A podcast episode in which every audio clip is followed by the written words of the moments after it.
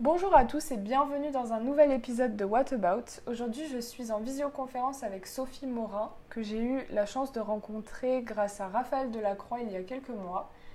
Euh, du coup, Sophie, bah, je vais te laisser te présenter de la manière dont tu le souhaites. Dis-nous ce que tu veux. Très bien, bonjour, je m'appelle donc Sophie musicienne, euh, musicienne, chanteuse. Euh, comment dire, donc j'habite à Paris.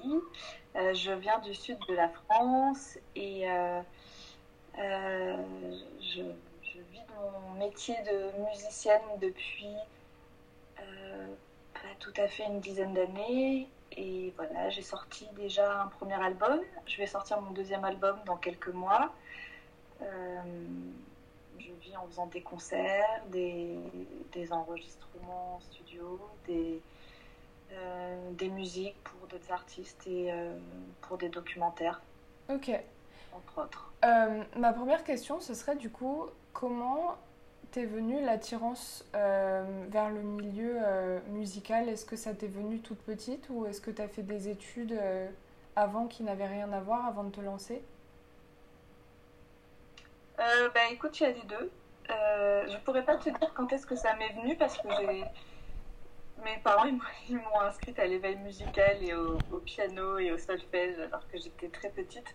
Donc je ne sais pas euh, si euh, l'initiative, euh, je suis pas sûre que l'initiative venait de moi au départ, mais très vite je me la suis appropriée et c'est devenu quelque chose qui était hyper important pour moi. Donc j'ai fait des cours de piano et de solfège de 6 à 16 ans mm-hmm.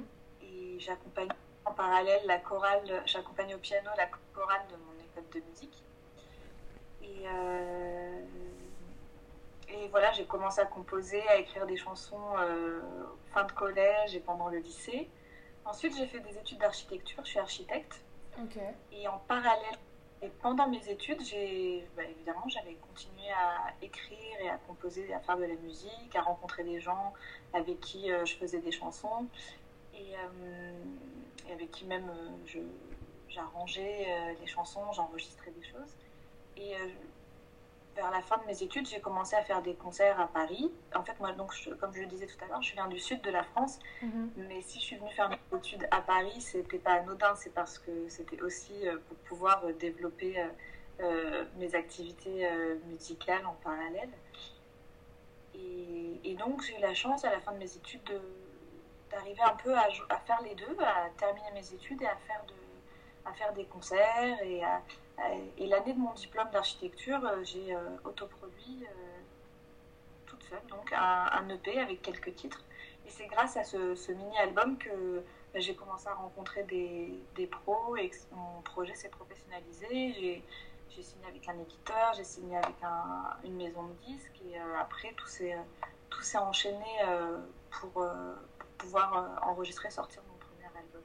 Ça s'est fait de manière assez fluide en fait. Donc du coup en fait euh, le, le, moment où tu t'es lancé sur scène, ça c'est euh, enfin c'est venu naturellement au final. Bah, le truc c'est que déjà quand j'étais au collège lycée, je faisais des, des, concerts, mais après c'était des, des, concerts avec c'était uniquement de la musique classique, c'était pas mhm. ou de la musique je jouais des œuvres des œuvres connues pas de moi euh, et, donc j'avais déjà joué en public, c'était pas c'était quelque chose qui m'était assez familier. Après, effectivement, quand on joue euh, ses propres morceaux, euh, on est beaucoup plus vulnérable et critiquable. Donc ça, ça doit être, je pense, un peu un petit peu plus stressant. Mais ouais, ça s'est fait. Mais tu sais, c'était dans des bouilles-bouilles. Hein. Au début, où j'ai commencé à faire mes concerts, euh, mes premiers concerts en toute seule, en piano-voix. Après, j'ai joué avec des musiciens, mais c'était dans des cafés assez. Euh, j'ai pas envie de, de, les critiquer, mais c'était pas des salles de concert, quoi. C'était des, petits bars où pas grand monde t'écoute, il y a que tes copains qui sont là, t'es pas connu, il y a que tes copains qui sont là, quoi. Ok. Mais... Je suis toujours pas, je suis toujours pas connue en fait, mais quand même, je commence à avoir des, pas mes copains qui viennent me voir en concert. Euh, et, du coup, pour continuer sur ce que tu disais, est-ce que tu pourrais euh, me décrire un peu comment ça se passe le, processus pour, euh, pour écrire une, une, chanson? D'où est-ce que tu tires l'inspiration, par exemple? Euh, bah Ça, il n'y a pas vraiment de... J'ai pas vraiment de recette, à vrai dire. Je saurais pas te dire. Euh, en fait, moi, je, toutes, les, toutes les chansons que je chante, je les ai composées et je les, je les ai pas toujours écrites. Euh, parfois, je travaille avec des... Parfois, parfois, le texte vient de moi. Donc, du coup, il y a des processus très différents. quand c'est moi qui écris, ça, part toujours de la musique, et donc je vais faire un texte sur une musique que j'ai déjà composée. Alors que quand je, travaille avec des auteurs, je préfère euh, le processus inverse. Donc je reçois un texte, je le bidouille un petit peu, et ensuite je le mets en musique. Ok. Et euh, parler de. Ça parle, ben forcément, il y a toujours du vécu, donc quelque chose qui te, qui te touche très fort, et qui t'a ému. Et mais, euh, donc ça vient, on va dire, d'un sentiment personnel. Mais après, euh, ce qui fait la différence dans ta manière de traiter euh, une chanson, c'est le prisme, c'est l'angle, c'est le point de vue. Et ça, ça, dépend beaucoup, de, je pense, de, de, ta curiosité par rapport à tes lectures, par rapport à... Ça peut être le cinéma, la peinture. Il y a plein de choses qui peuvent te faire voir permettre de percevoir en tout cas une situation euh, sur un angle, on va dire, un petit peu plus original que si tu le dépeins euh, de manière totalement euh, brute. Ok. Et est-ce que ça t'est... Est-ce que ça t'est déjà arrivé de d'écrire pour quelqu'un d'autre, par exemple, ou que quelqu'un d'autre écrive pour toi? Bah oui, c'est ce que je te disais. Je, parfois, je travaille avec des auteurs, donc ils écrivent pour moi, et moi, je mets en musique. Et aussi pour d'autres. Euh, j'ai travaillé avec plusieurs artistes. Euh, donc, euh, il y a une artiste avec qui j'ai pas mal bossé, mais son album n'est pas encore sorti, donc je, ne sais pas s'il faut trop que j'en parle. j'ai aussi écrit, c'est pas forcément moi ce que je fais musicalement habituellement, mais j'ai écrit une chanson sur le dernier album de Zaz. D'accord, ok. Par exemple. C'est pas trop mon esthétique musicale, mais après, c'est une, chanteuse incroyable, elle a une voix très impressionnante. Et euh, voilà, je me suis retrouvée avec un, titre sur son dernier Mais du coup, comment ça se passe quand, quand par exemple une personne te demande euh, d'écrire euh, des paroles pour elle? Est-ce qu'elle a des attentes en particulier ou est-ce qu'elle te laisse la voix libre? Bah, ça, ça, Franchement, ça dépend complètement. Pour. comment ça s'est passé? Pour Zaz, en fait, c'était vraiment par euh, nos éditeurs et directeurs artistiques interposés. Donc, euh, il y avait un brief et il faut parler plus ou moins de ça, de ça, de ça. Donc, on te donne plus ou moins des thématiques. Mhm. Et pour, euh, bah, je peux te dire, je sais pas si ça sortira, mais pour l'autre artiste, c'est une chanteuse qui s'appelle Luce, avec qui j'avais pas mal bossé. Mais je sais pas encore si ça va sortir et comment ça va sortir. Et là, pareil, elle, elle voulait il y avait à la fois des textes que j'avais faits et qui l'ont plu directement. Et après, on avait aussi travaillé sur euh, des textes en coécriture, euh, sur des, thèmes euh, qui, lui, qui lui étaient chers. Ok. Et donc, je voulais te demander du coup pour les, les personnes. expliquer que en fait, il n'y a pas de recette. Ouais. C'est toujours différent. Ok.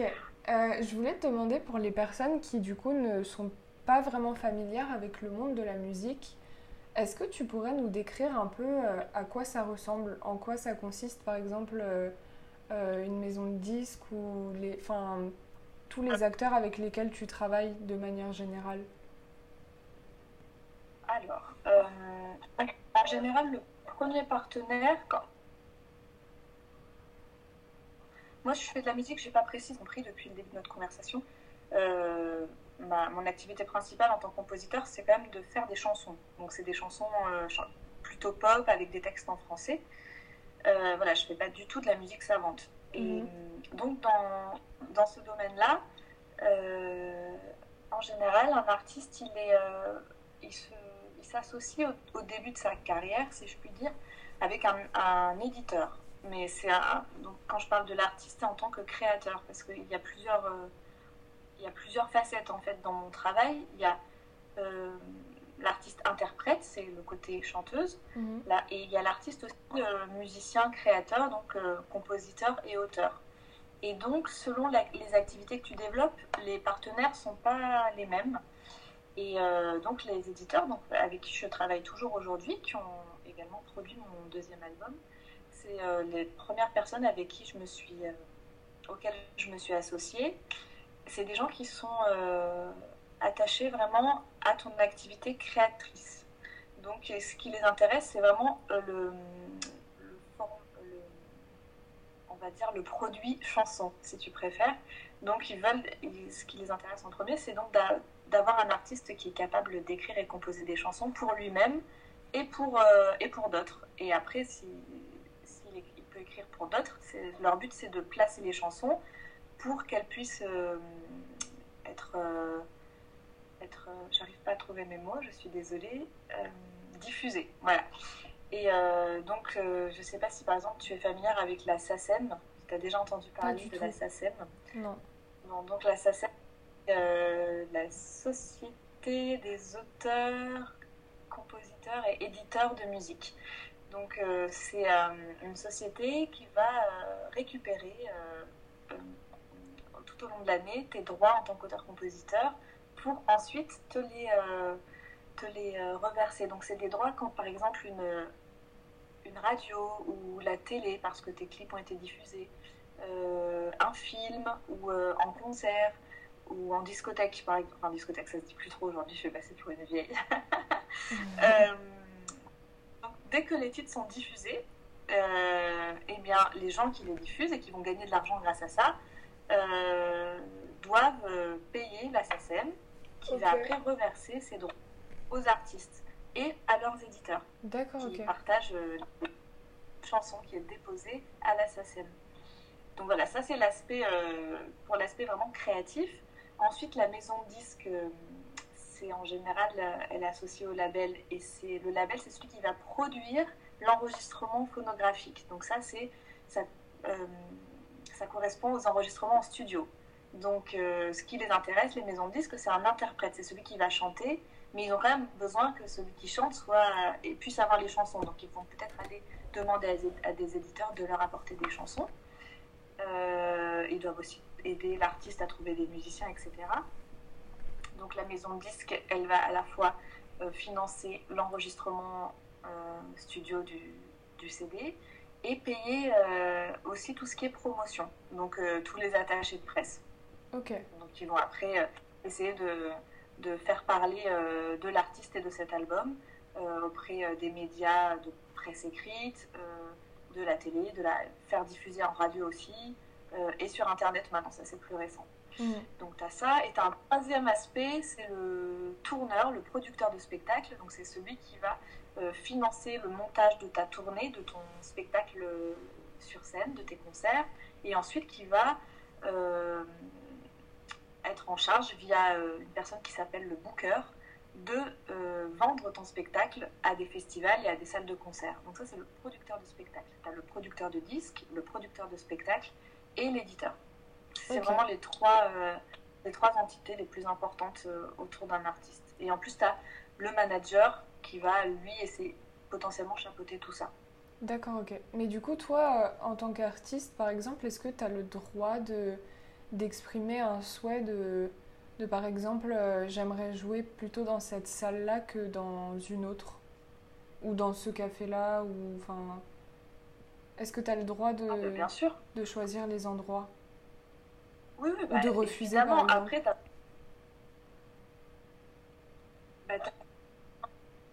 bah, bien sûr, tu as tous les droits, euh, parce que quand même, c'est toi qui dois assumer euh, où tu joues, pour qui tu joues.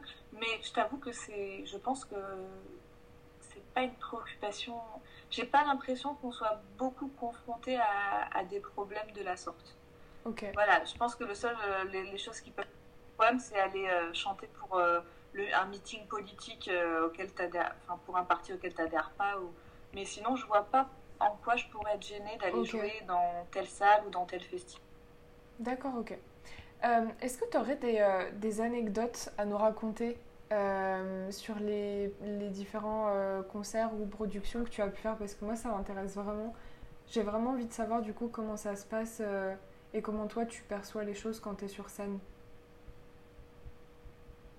Anecdotes, alors anecdotes comme ça.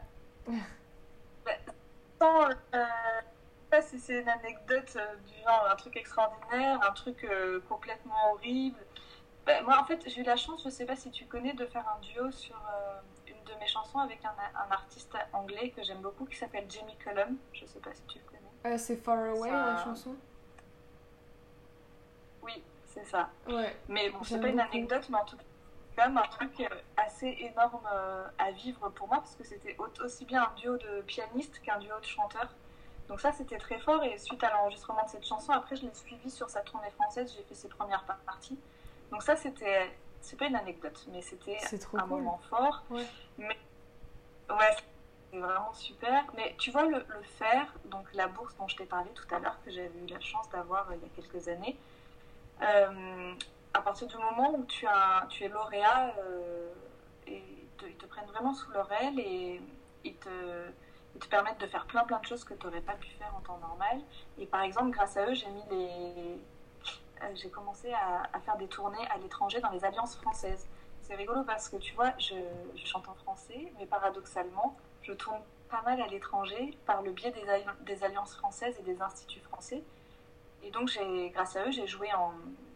J'ai commencé à faire mes premières tournées un peu loin de la France. euh, euh, c'était quoi? C'était en 2014 et c'était en Colombie et au Panama, dans les alliances françaises, donc avec un public, euh, euh, j'allais dire francophone ou du moins francophile, donc des gens qui, qui, ont envie, qui souhaitent apprendre le français, qui sont en train d'apprendre le français. Et, et je dis ça juste parce que je pense que le, le public colombien, c'était mon public préféré de toute ma vie. De tous les publics que j'ai, c'était le public le plus chaleureux et, le, et le, plus, euh, le plus touchant, quoi. Et euh, donc ça, ça m'a pas mal marqué. Et comme je te disais, donc en fait, euh, j'ai commencé à mettre le pied là-dedans. Et grâce à ça, j'ai fait aussi des tournées euh, toujours avec les instituts français, les alliances françaises euh, en Asie du Sud-Est, en Chine, au Laos, au Vietnam, au Japon aussi, Wow. et, euh, et en Italie aussi. Et, et ça, c'est quand même assez fort parce que du coup, tu- c'est un, ton- c'est un public euh, principalement d'étrangers, mais de gens qui aiment, euh, qui aiment la langue française. Et, puis même, euh, tu te rends compte que de toute façon, quand ils viennent, ils viennent pas tout seuls. Donc forcément, s'ils viennent avec des, proches, des amis, des gens de leur famille, c'est pas que des gens qui sont en train d'apprendre le français. Donc il y en a beaucoup qui comprennent pas la langue, mais là, je vais dire un truc hyper nunuche, hyper cliché. Mais c'est trop vrai parce qu'à chaque fois, on me le dit. Mais c'est que même si tu comprends pas les paroles, la musique, elle peut véhiculer euh, des émotions. euh, elle peut véhiculer les émotions. Et donc clair. ça, c'était... euh, voilà, je me suis rendu compte de ça aussi. Même avec la musique et avec une voix, tu peux raconter une histoire et les gens peuvent se faire leur histoire même s'ils comprennent pas les paroles. Et, et voilà, bah, en, tant que, en tant que musicien, c'était assez magique ça en fait à vivre. Voilà, je sais pas si c'est vraiment des anecdotes, mais c'est ça qui me... je peux, dans les anecdotes, par exemple, juste avant mon concert au Printemps de Bourges, euh, pendant les balances, il y, a eu- il y avait un problème technique avec mon piano. J'avais pas de, ma pédale de, de sustain. Je sais pas si tu vois ce que c'est. Mm, mm. Quand tu joues du piano, tu avec le pied avec une pédale qui permet de maintenir ou pas euh, Une euh, note. le son des notes. Ouais. Et, euh, et je ne sais pas, celle qui avait été apportée par le festival ne fonctionnait pas. Et c'était impossible pour moi de faire un concert sans la pédale parce que ça altère complètement ton jeu de piano et ça, ça peut être très très moche en fait si tu en as besoin. Et jusqu'à 5 minutes avant le concert, je savais pas si j'allais pouvoir faire le concert. Donc ça c'est très dur. Ah ouais. Mais finalement, bah, il y a quelqu'un qui a sauvé le concert et qui a réussi à, réussi à trouver une, une pédale qui fonctionnait. Et pareil, au Panama, c'était mon, mon violoncelliste qui avait son violoncelle électrique euh, euh, qui, à cause de l'humidité, avait complètement. euh, comment dire En fait, il y avait une soudure à l'intérieur du, du violoncelle électrique qui avait, euh, qui avait fondu. Et, euh, et du coup, euh, pareil, on a dû, euh, on était 10 minutes avant de monter sur scène, on, a- on s'était fait apporter un fer à souder, on était en train de souder le violoncelle. Oh là là. Voilà, des trucs comme ça. Et au, ah si, au Laos aussi, j'avais avalé un moustique pendant un concert pendant que je chantais, ça c'était marrant. Ah. C'était très humide, très humide, j'arrivais pas à jouer, j'avais les doigts qui glissaient sur le clavier, c'était un concert en extérieur à Vientiane. Et euh, le violoncelle se désaccordait tout le temps, moi au piano ça, ça n'arrêtait pas de, de glisser, et donc on avait vraiment beaucoup de mal à jouer, mais c'était quand même une super ambiance. Et entre l'humidité et la lumière, on avait plein de moucherons qui tournaient autour de nos visages, et ouais, j'ai avalé, pas mal de bêtes pendant le, pendant le concert. Ça, c'est une anecdote. J'ai fini par t'en trouver une. Mais c'est trop cool en fait parce que du coup tu en fait tu réponds à ma question suivante parce que j'allais te demander est-ce que euh, ce que tu fais t'a amené à voyager et euh, bah, en fait la réponse est oui. Mais du coup je, je voulais savoir est-ce que euh, à part la Colombie il y a eu un endroit que tu as particulièrement préféré? Et pourquoi si oui? Bah, il y a deux festivals adoré jouer. Il y a le Printemps de Bourges que j'ai aimé et surtout les Francopholies de La Rochelle. Ça, c'est, je crois, le festival que, que j'ai préféré.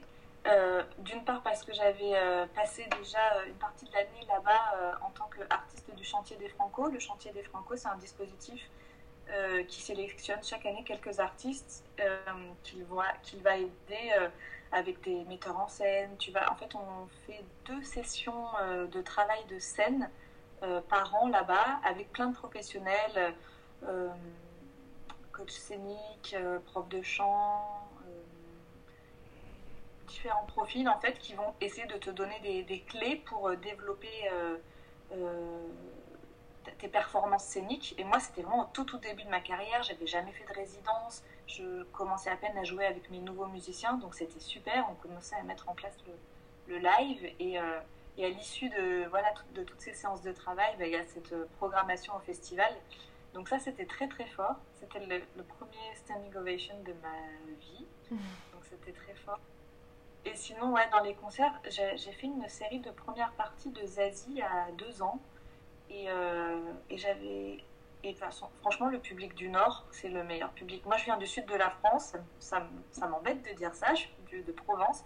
Mais le meilleur public et le plus chaleureux, c'est le public du nord de la France. Lille, c'est toujours des super concerts et, euh, et la Belgique euh, encore mieux.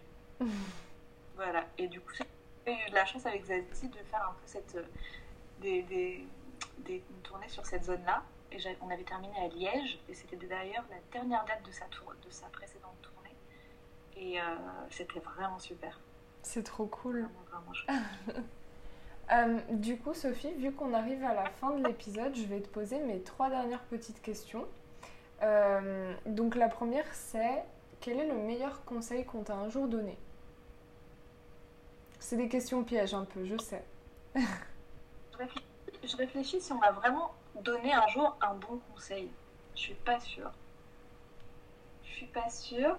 Mais tu vois, je veux dire, alors c'est pas un conseil, mais euh, quelque chose. Euh... Alors j'hésite, est-ce que je vais te dire ça? Euh, Non, mais tu vois, quand j'ai commencé mes études d'architecture, j'ai eu, eu, la chance en fait que mon père me pousse vachement en musique et il était c'était mon premier fan quand je dès que je faisais une chanson je lui faisais écouter à l'époque gamine et quand j'ai fait c'était un peu paradoxal c'est ça qui est rigolo par rapport à, la plupart de mes amis qui avaient des parents qui voulaient que leurs enfants fassent des, des études euh, on va dire assez académiques enfin qui rentrent dans les clous pour assurer à arrières un travail et tout. Mon père c'était le contraire. Le jour où j'ai dit que je voulais faire archi tu mets la musique alors euh, j'ai senti qu'il était déçu en fait. Il avait peur que j'arrête la musique et je sais pas peut-être que d'avoir senti ça et de savoir que c'était important que c'était que le fait que ça que la musique ait une importance pour moi ça en est pour lui mais peut-être que c'est j'ai gardé j'ai tenu le cap euh, aussi un peu grâce à ça parce que je savais qu'il y avait quelqu'un qui, croyait en moi. Et je me tu vois c'était au tout début. Euh, mais après, en conseil, euh, franchement, je saurais pas te dire, mais plus j'avance, plus ça va, plus je me rends compte que, tu vois, des artistes qui essayent de faire des concessions euh, pour que ça marche, et en général, ça ne fonctionne pas. Et justement, ça ne fonctionne pas. du coup, si ça ne fonctionne pas et que tu as fait des concessions, tu t'es pas amusé à faire ce que toi, tu avais envie de faire, tu as doublement raté le truc, parce qu'au moins, si ça ne fonctionne pas, mais, mais que tu as fait ce que tu voulais, tu t'es fait plaisir et tu es allé au bout de toi, au bout de ton idée. Et, et euh, voilà, tu es resté, es resté droit dans tes bottes. Et euh, je pense qu'il faut faire quasiment, en tout cas artistiquement, il ne faut pas faire de concessions, à mon avis. Ok, ça marche. Euh, quelles sont les trois personnes qui t'inspirent le plus? Dans tous les domaines confondus.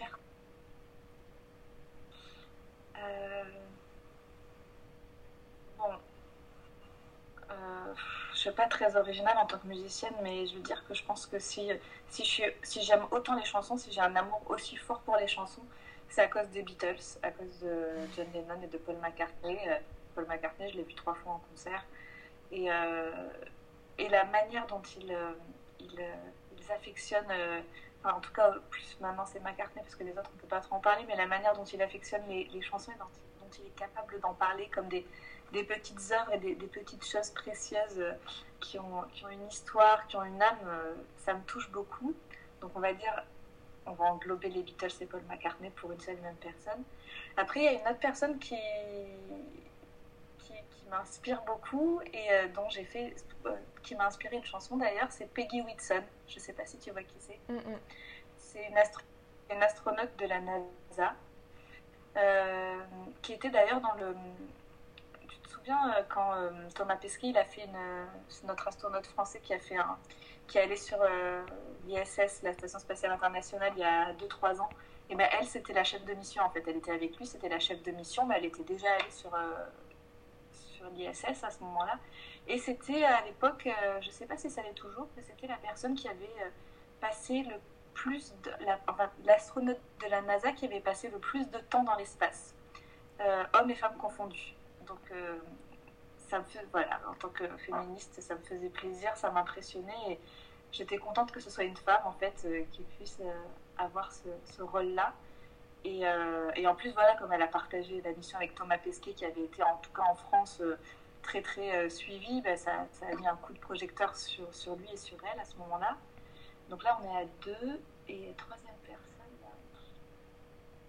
Ah, c'est des petites colles. Regarde dans, mes, dans ma bibliothèque au-dessus de moi s'il y a. C'est dur de choisir un seul, euh, un seul auteur. Ah, mais tu peux en donner plus si tu veux, il a pas de Euh, souci. Bah, J'ai bien envie de dire Virginie Despentes. Voilà. King Kong Theory, ça m'a. Ça m'a. Ça m'a. enfin, J'étais sur le féminisme, la meuf, ça y est, elle lâche plus le truc. Euh, mais ça m'a ça m'a bouleversée. Je pense que c'est un livre qui doit être lu autant par les hommes que par les femmes. Et euh, qui est très important. Qui est vraiment très important. Voilà. Mais je vais m'arrêter là, c'est pas mal. Ok. Et euh, oui, ça, du coup, ma dernière question, c'est la question signature du podcast. Euh, quel est l'impact que tu aimerais avoir sur le monde et sur les gens? Waouh. Oh là là. Oh, C'est un peu prétentieux de répondre à ça quand même. Euh, bah, en tout cas, euh, je crois que c'est- à la fois hyper prétentieux, hyper, euh, hyper naïf ce que je vais te répondre, mais que ce soit dans, dans la vie de tous les jours avec mes proches ou avec ma musique, j'ai juste envie. bah, si, si on arrive chacun à notre échelle à rendre un peu les gens un peu plus heureux, donc moi c'est ce que j'essaye de faire avec, avec mes chansons et euh, aussi bah, j'espère dans la vie de tous les jours avec mes proches. C'est très, c'est très hein, ce que je te réponds, mais en même temps euh, je vois pas trop d'intérêt en fait. euh, ouais. Ouais. Mon impact, bah, j'aimerais juste rendre un faire un tout petit peu de bien aux gens si j'y arrive. C'est cool. Moi ça, ça me va. Ok. Bah écoute Sophie, merci beaucoup d'avoir répondu à mes questions. Où est-ce qu'on peut te retrouver? J'aurais dû écouter tes podcasts en fait pour réfléchir un peu à ma réponse. si c'était des questions habituelles. Où est-ce qu'on peut me retrouver Euh, Eh bien, euh, on peut me retrouver euh, sur les réseaux sociaux, sur euh, Instagram, Facebook, sur Deezer, Spotify, on peut écouter mes chansons, et bah, sur YouTube évidemment aussi. Et euh, je sais pas quand est-ce qu'il va diffuser ce- cet épisode, mais euh, pendant le confinement, j'ai- pas encore sorti donc mon deuxième album, mais j'ai enregistré une reprise dont j'ai fait un, petit clip. Je me suis un peu mise au montage pendant euh, le confinement. Et c'est une reprise d'une chanson que je fais depuis, euh, depuis quelques années et qui introduit un peu euh, mon deuxième album qui va s'appeler Longitude et qui parle beaucoup de géographie et de voyage. Et donc j'ai fait une reprise de Voyage Voyage qui va être diffusée euh, sur le site du Nouvel Observateur euh, la semaine prochaine, Ok, le 27 mai. ça marche. Donc ça sera peut-être trop tôt, trop tard. Euh, bah du coup en fait je pense ça que match avec ton cet ton épisode planning. il va sortir euh, ce samedi-là, donc il faudra attendre encore un tout petit peu. Ah, ça va vite, super. Ouais. Bon bah écoute Sophie, je te remercie beaucoup encore une fois d'avoir répondu à mes questions. Et euh, merci à vous, chers auditeurs, d'avoir pris le temps d'écouter ce podcast et je vous dis à très bientôt.